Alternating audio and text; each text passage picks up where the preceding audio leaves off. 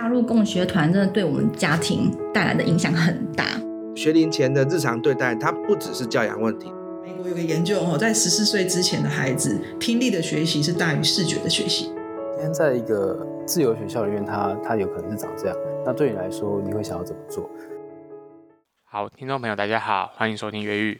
今天我们要进入 PET 的第三章，叫做如何聆听才能使孩子吐露心声。那它其实也会牵扯到我们在前面的章节里面有特别谈到的接纳的语言。那我们今天一样会请我的老婆、我的伴侣小猪来到我们节目，跟大家一起来聊聊这本书。那来一个简短的开场吧。嗨，大家好，我是小猪。那第三章这个接纳的语言其实是一个蛮有趣的，我不知道听众朋友有没有去做过一些心理咨商之类的情况哦，或者是说你身边如果有朋友，你去跟他们，他们是职业如果是咨商师的话，那你在跟他们聊天的时候会发现，这一些具有咨商的。背景、专业背景的这些人啊，他们其实在谈话的时候，你会不自觉的就可以说出很多你的内心话给他们听。那这个章节里面，书里面告诉我们，其实这个就叫做所谓接纳的语言，也就是说，这些人他们其实具备的是一种，我们把它叫做专业特质也可以，或者是说，他们其实在。谈话里面，他们懂得如何去接纳对方。那这个章节也是告诉我们说，我们要如何去接纳孩子，是一个父母其实是需要练习才能做到的。因为以往的传统教养里面，其实我们大家心里面可能接纳，但是在行为上、在言语上，我们却没有表达出来。这也是为什么很多的。人，大家会发现说，好像我们长大了才了解说啊，父母以前有多么的爱我们哦。小猪，你自己有没有感觉说，自己在长大了才发才感受到父母的爱是比较有让你深刻的感受到的经验？嗯，会啊，会，就是会觉得，嗯，爸爸妈妈其实都很关心小朋友，只是不大会表达这样子，或者是说他们的表达方式其实。有点像是会让我们当下觉得是不舒服的，可是事后才会觉得其实他们是爱我们的，对不对？对啊，对啊。这个也是为什么在这个章节里面会特别拉出来，单独的去告诉我们说，如果我们要避免这种情况。要让孩子能够及时的感觉到，其实我们是爱他的。那最重要的其实就是这个接纳这件事情。那在书里面呢、啊，他告诉我们有四个重点，也是我们条列出来让听众朋友去参考的。有四种的接纳方式的表达出来给孩子的方式。那其中第一种啊，也是蛮有趣的，我们来听听看小猪分享的，叫做所谓的肢体方式的接纳。肢体的方式的接纳，就像比如说。抱抱小孩啊，或是蹲下来与小孩平视说话。那像我们小孩钓鱼烧，他玩玩具有时候玩不好啊，或者是东西组不起来，他也会过来很挫折。那其实他其实是想要抱抱的。那这个时候大人就可以抱抱他，安慰他。那如果我们当下就是没有发现，然后叫小孩走开，或者是不抱抱他，其实对小孩来说都是一种不接纳的方式。嗯，然后这种接纳在书里面也谈了一个很有趣的概念，就是说最简单的就是当我们挥手叫小朋友过来的时候，跟你挥手反面的时候，让小朋友叫小朋友离开的时候，其实这就是一种肢体动作表现的接纳。那我觉得这种接纳在日常生活里面其实满满的，因为大家在讲话的时候可能都会有一些手势嘛，对不对？然后其实孩子他们会去读我们所做的那个动作，他会知道你现在是开心还是生气还是什么样的情感，所以在肢体的接纳里面，其实是一个蛮有趣的一个大家可以去参考的方式，就怎么表达你肢体的接纳给孩子。最简单的就是拥抱。那我想这个大家应该在现代的社会里面，有越来越多话的人发发现说，诶，西方社会这个拥抱其实真的是很有它的意义的，也是这种肢体的接纳。那再来，我们来聊另外一个书中的提到这个叫做不干涉。什么叫不干涉呢？小猪，不干涉，我觉得像小朋友玩玩具的时候啊，因为像呃钓鱼烧爷爷，就是他在玩玩具的时候，爷爷都会很想要教他怎么玩，或者是他在玩这样玩具，爷爷会想要用另外玩具吸引他，那钓鱼烧就会很生气，对，然后他就会不想要玩了。那那我觉得就是不干涉的话，我们大人可以就是观察小孩怎么玩，那就是不要干涉他怎么玩。像钓鱼烧在玩积木的时候，就是我也是默默观察他很久。那他从一开始积木就是。这堆积木倒到这个容器，再倒到另外一个容器，玩了很久。然后过一阵子呢，他突然会开始拆积木了。那他拆积木的时候呢，其实是有一个规律的。比如说，积木他一一大串积木，他拆下来，一边是一只手是。五个连在一起，另外一只手是三个连在一起，他会选择从三个比较少的那一个先把它拆完，拆完之后呢，再拆五个连在一起的积木。所以小孩其实是有自己的规律跟玩法的。所以如果说怎么样子不去干涉小孩，我觉得这是现在社会里面大家很难做到的一点哦。我们常常去公园看的时候，我跟我老婆有常带孩子去公园嘛，我们都看过很多。在干涉孩子怎么玩的例子，哎，小朱，你这边有没有想过看过一些有趣的例子？比如说，嗯，有啊，我之前有看过有一个小男孩，然后他就是阿公阿嬷带他去公园玩，然后阿公阿嬷就是比如说他从那个楼梯爬上去有两个溜滑梯，然后那个奶奶就会一一步一趋的跟在他后面，然后就会希望他。溜这溜这一边的溜滑梯道，然后小孩不愿意，奶奶就会拉他的衣服，然后后来就会觉得那个小孩看小男孩看起来就很不开心。对啊，这是在公园里面，我们真的也可以看到家长很多的担忧，反而其实形成了一种干涉。那我觉得在 PPT 这个章节，很多的重点还是在告诉我们说，我们所想的那些就是担心啊，为孩子着想的东西哦。他透过肢体或者透过言语，常常反而都会把孩子推向你其实并不想要这样子做的事。就像我们前面讲，就是说父母很多的爱，可是孩子当下为什么没有感受得到？其实不是孩子太迟钝，在书里面也是告诉我们说，因为那是因为我们没有把我们接纳孩子行为给表达出来。所以，我们前面讲了肢体，还有这个不干涉。那接下来由我这边来分享另外两个重点，一个叫做所谓的消极聆听。那消极聆听的话，其实我觉得每一个夫妻之间啊，或是家人之间，常常都会有类似的情况发生。就比如说，比如说，诶，我今天问小猪说，诶，你今天你觉得今天要吃什么？然后小猪可能就回答说，嗯，哦，我有在听，或是我再想想。这种听起来就是好像没有完全回答到答案，只是在应对。问问题的人的这种方式啊，他其实就是书里面谈到的一种消极聆听。这也是很多父母常常在敷衍孩子啊，或者是说，当孩子问的问题，他们未必真的很感兴趣，可是他们至少还是做了一个回应。其实，在 PPT 里面告诉我们说，这种回应，它虽然不是很好，可是它其实还是一种方式，会让孩子愿意继续讲下去。所以，这种消极聆听，我觉得是大家也可以。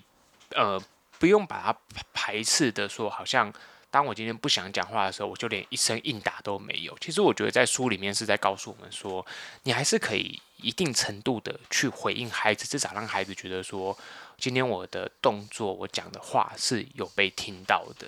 对，我想到一个很有趣的例子，就是我们自己的小孩啊，就是当他一直跟你讲话的时候，假设。你都在跟别人讲话，其实孩子就会很生气嘛，对不对？对啊，对啊，会超生气。对我，我们我们自己的小孩就钓鱼烧，就他其实是一个还蛮有趣，就是我们有时候爷爷奶奶来我们家玩嘛，对不对？嗯嗯。然后就是突然间在陪他玩的，如果一直在跟旁边其他人讲话的时候，他他就会小孩就会整个 很不爽，会一直一直该来该去，对不对？对，他会一直 cue 他想要陪他玩的人，然后他就会一直说奶奶，奶奶，奶奶。对，所以我觉得这个很好玩，就是他会让那个陪他玩的人知道说，你应该要陪我，就是你要听我说话。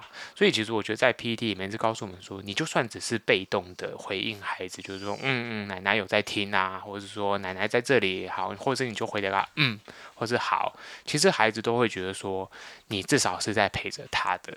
所以这种消极聆听，我觉得在书里面也是一个蛮有趣的范例。所以在前面三点我们讲了肢体还有不干涉，还有消极聆听以外哦，最后一个其实就是我想也是大家最日常生活里面最常用的，也就是语言上面的接纳啦。那这个语言的接纳，在后面这边我们还会做一个比较深入的探讨，因为语言其实就包含各式各样的。呃，说话方式或者是言语技巧了，那也会带到我们接下来要讲的这个 PTT 这个章节里面，花了很大的篇幅在跟我们讲的一个东西，叫做十二个沟通的绊脚石哦。那这十二个沟通绊脚石实在是很有趣哦。不过因为它的举例还蛮长的，我这边就简单的概述给听众朋友听。所以它第一种沟通的绊脚石叫做命令式，也就是说。那个很常有大家心里说，你现在给我去吃饭，这是一种命令。然后恐吓，恐吓的话，小猪要不要举个例子？你现在不吃饭，等下就不可以吃冰。哦，这个也是很可怕的恐吓哦，这也是大家常常用的。我们会看到很多的亲朋好友都会用这一招，但是小孩有的会买单，有的不会买单。然后再来是一种教训哦，教训这边书里面给我们例子，就比如说。你应该要去尊重长辈，这就是一种好像在教训，告诉孩子应该怎么做的。那第四种呢，是一种建议哦。那这个建议的例子还蛮有趣的，就是比如说你是好意的建议，在书里面都告诉我们，这都算是建议。比如说今天孩小孩子问你说：“诶，我跟我跟老师之间发生了什么事？”然后你跟他讲说：“我建议你和老师谈一下。”这个也是建议。那第五种是我觉得一个最有趣的，叫做小以大意哦。头，因为小以大意在书里面，其实我当时看到觉得真的蛮困难的。因为小以大意其实是说，比如说你跟小孩说你要尊重老师，或是大学生活将是你一生最美好的回忆，这种就是把你的你自己认为的事实逻辑跟见解去告诉小孩，其实这就叫做所谓的小以大意。那第六个呢，就是很简单的责备跟批评哦。比如说你错了，这就是一种责备，然后或者是你很幼稚，其实这是一种批评。那第七个呢？我想很多人可能会吓一跳。第七个是叫做赞美，赞美就是很多长辈会常常讲的，你真的好漂亮，或者是我想你是对的，你有能力做好，这也是一种赞美哦。那这也叫做沟通的绊脚石。那第八个呢？嘲笑。然后嘲笑，我相信大家都知道，就生活中有很多的霸凌，什么都从嘲笑来的。然后第九个就是分析或诊断。然后第十个呢，叫做安慰。安慰就是你去，你告诉你的小孩说啊，就是我觉得你的，你明天就不会这样想啦。比如说你跟朋友吵架了，小朋友吵架，你就跟他说明天就会和好了，这都是一种安慰，企图让小朋友心情好一点。那第十一个呢是询问，也就是说。你一直在问小孩说：“为什么你会这样想？为什么你会那样做？为什么你会这么说？”然后最后一个呢，叫做转移。转移就是很多大人常使用的这一招，就是小孩子哭的时候，就突然跟他说：“啊，我带你去做什么做什么有趣的事情，就转移注意力哦。”书里面告诉我们，这十二个沟通绊脚石啊，它其实都会让你跟孩子的沟通里面。出现很大的障碍，那原因是什么？我们稍稍后来谈一下。我们先让听众朋友来回味一下。如果你们自己去定义自己呢？你们觉得自己身上有哪些沟通的绊脚石？我们来听听小猪的看法。很多啊，命令啊，威胁、恐吓，以前都用过。然后像建议啊、安慰啊，对成人也是会这样用。所以你没有发现，一个人至少都会有。七八种沟通绊脚石，对啊，就是比较多的都会有七八种，少的应该也有三四种吧。对，我自己觉得，我身上至少也有将近十种。比如说，我自己是一个非常喜欢小以大义的人，或者是那个嘲笑啊，这些安慰什么的。其实这这真的在大家的生活里面，我们会发现。你很难没有这十二种里面的任何一种，这也是书里面告诉我们说，其实，在当初他们去调查的这些参与 PD 课程的家长啊，几乎所有的人都会有这里面的任何一种。接下来是也是书里面在告诉我们说，这十二种绊脚石为什么它会成为绊脚石原因，是因为当你用这十二种方式去沟通跟孩子讲话的时候，其实孩子会觉得他没有被接纳了。那好比举一个例子，好，就是今天小孩跟你谈说他在学校过得很不愉快，如果你用转移的方式那其实他就觉得他的情绪并没有被接纳嘛，他会觉得说，我觉得我的问题不但没有被解决，而且父母根本不重视我的看法。那比如说，你今天他做了什么样对的事情，你去赞美他，听起来是一番好意，对不对？可是其实他想，他会，他想对你表达的话，可能他不是希望得到的是赞美，他可能还有别的含义，是希望你能够去解读他的。那这也是这个章节接纳的语言里面，P.T. 在带给我们最后一个非常重要的部分，也就是所谓的积极聆听的这个解码的案例。那积极聆听是一个蛮抽象的概念，我相信很多朋友、听众朋友应该都有听过类似，就是说，诶，你要听人家讲话，就是人家讲的话，你要仔细听到背后的含义。那我想这个也是这个章节里面花了前面这么多的篇幅，告诉我们你要如何去接纳孩子。那接纳的同时呢，其实更重要的是，你必须要能够积极的听懂孩子在讲什么。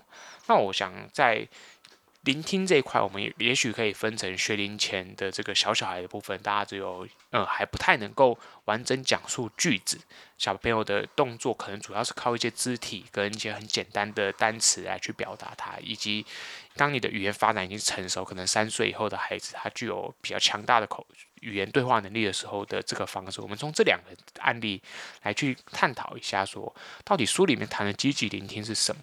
那我们让听我们的来宾小朱来分享一下他这边积极聆听的案例给大家。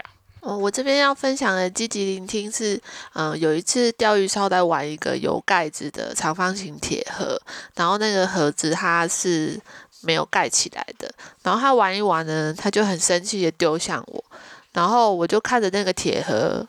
就是盒子是白纸的，然后盖子白横的。那我就想说，他是不是因为盖不起来所以生气？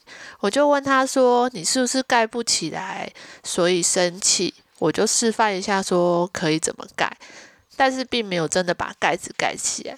那钓鱼烧他就笑了，然后他就很开心的拿着拿着盒子又在旁边继续玩。过了一阵子，他玩一玩又生气了，然后又把盒子丢向我。那我就看着盒子，诶，盖起来了。我就猜想说，他是不是打不开？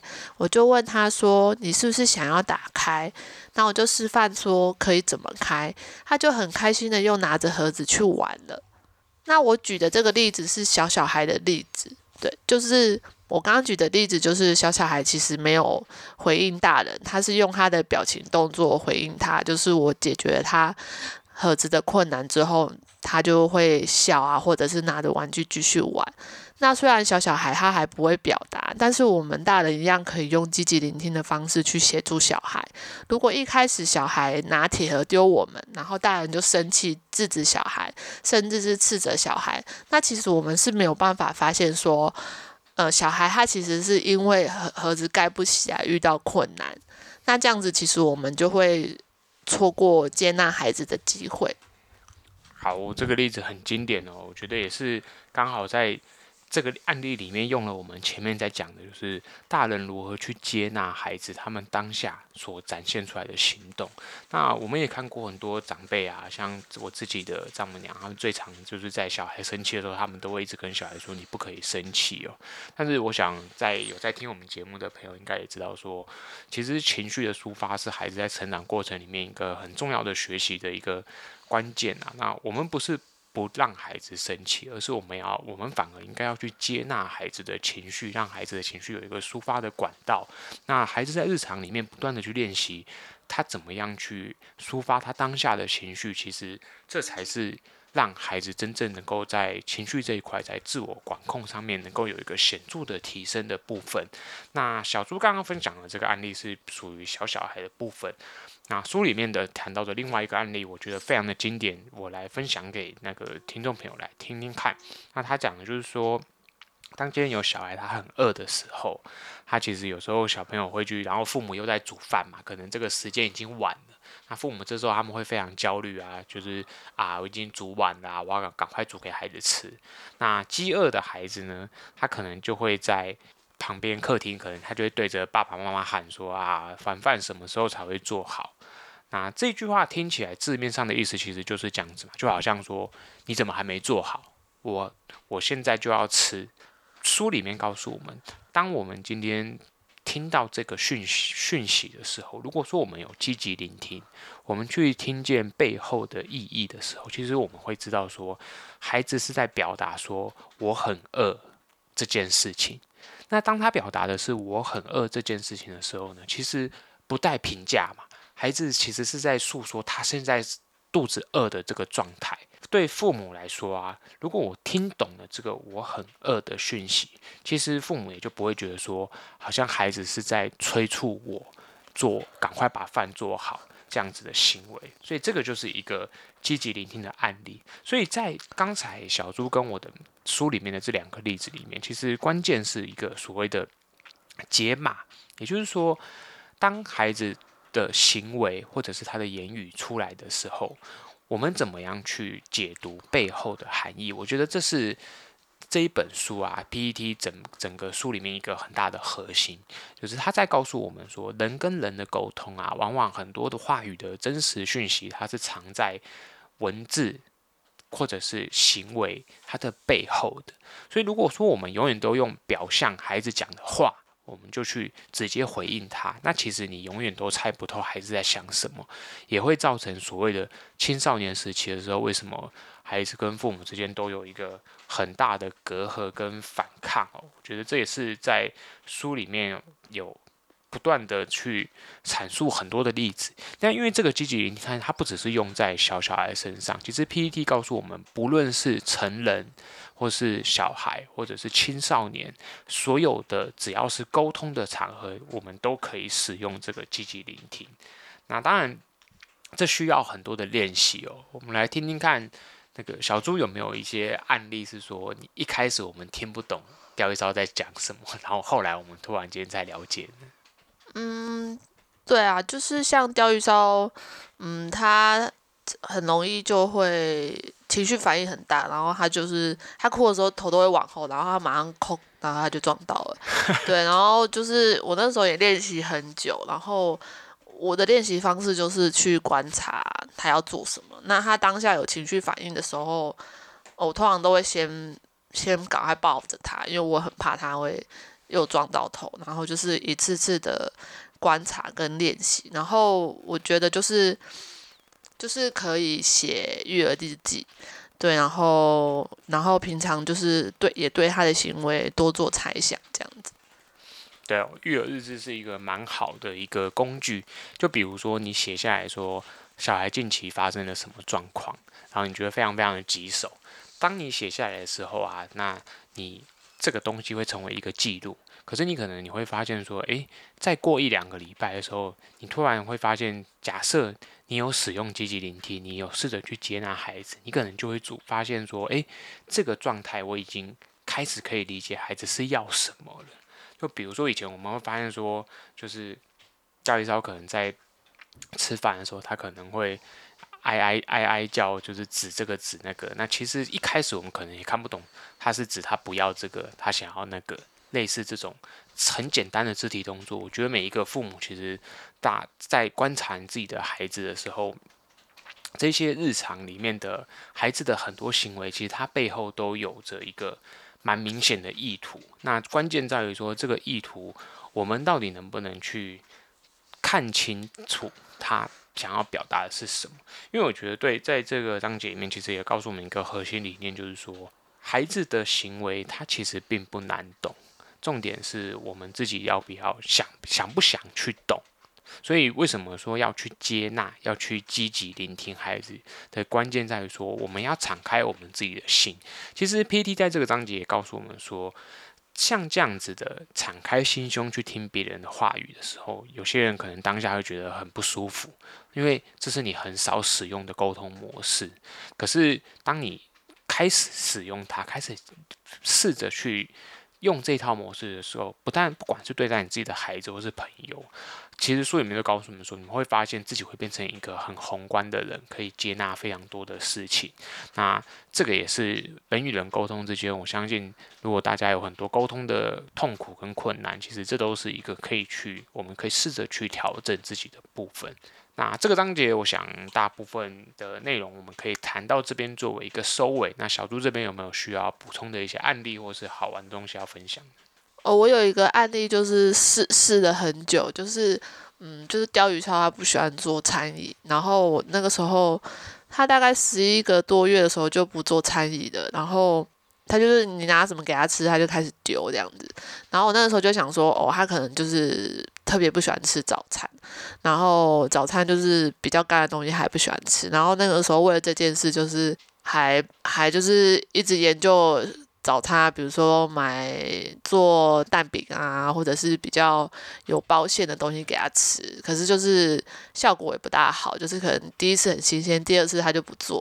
那他反正他就是不做餐饮。那后来就是后来就是跟先生讨论，就说哦，那他不愿意做就不要勉强他。